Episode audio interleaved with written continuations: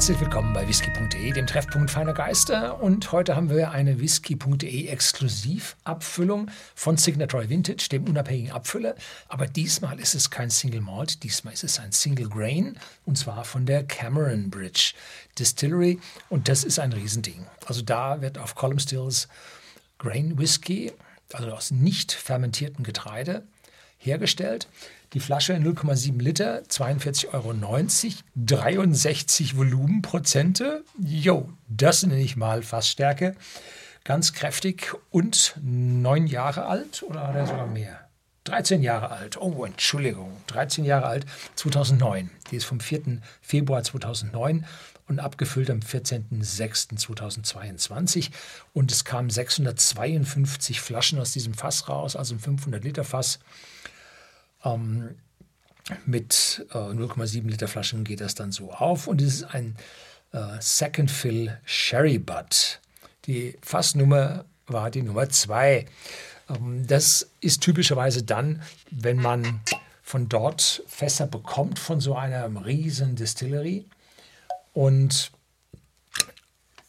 man ja, verwendet seine eigene Nummerierung, dass man also nicht diese ewigen Barcodes und so von der Brennerei verwendet, sondern dann als unabhängiger Abfüller mit einem individuellen Lager, äh, Lager wo man die äh, Fässer sich ja, von Jahr zu Jahr anschaut. Und da ist dann halt ja, die Nummer zwei drauf vergeben worden in der eigenen Zählung. So stelle ich mir das vor. Die Grains sind normalerweise recht wenig aussagekräftig, weil sie richtig, ja, Re, Re, Re, Refill-Fässer verwenden. Bis zu neunmal werden die verwendet. Und damit kommt relativ wenig additive Reifung in den Grain rein. Hier haben wir jetzt also ein Refill Sherry Fass.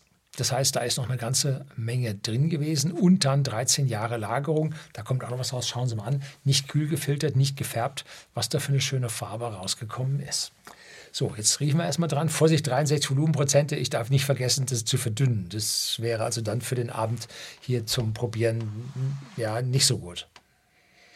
Ja, viel Frucht und die alkoholische Note ist mit drin. 63 Volumenprozente lassen sich nicht verstecken, geht nicht. Ja, eine leicht kühlende Note, ob das jetzt Alkohol ist oder ob das Minze ist oder wie auch immer. Schwer zu sagen. Ja, so, dann tun wir mal Wasser rein. Und jetzt, wenn wir hier 63 Volumenprozente im Glas haben und wollen auf ungefähr etwas über 40, müssen wir die Hälfte Wasser zugeben. Also das ist also richtig viel zum Verdünnen. Denn sonst, jetzt bin ich also bestimmt noch bei 45 oder ein bisschen mehr, unheimlich starke Schlieren im Whisky, weil Wasser und Alkohol sich nicht unmittelbar mischt. Das dauert ein Weilchen und in dem Moment werden Aromen frei und jetzt wird die Sache viel, viel fruchtiger. Ja, aber nee, kommt mit dazu. Erste würzige Eichennoten scheinen durch. Ja, und die Frucht, ja, ist etwas dunkelfruchtiger, wie das für einen Sherry normal ist. Also es sind nicht diese frischen, jetzt sagen wir mal, Apfel, Zitrone, Zitrusfrucht, Aromen, sondern das ist dann schon ein bisschen mehr in Richtung Sherryfrucht.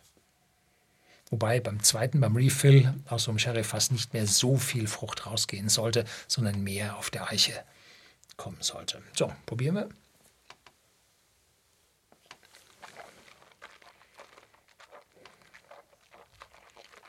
Mhm.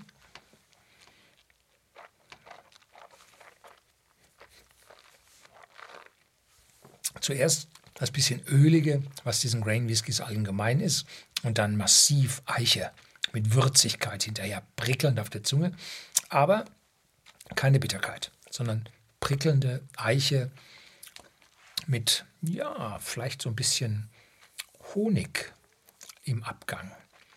Trockener im Mundraum werdend. Ja.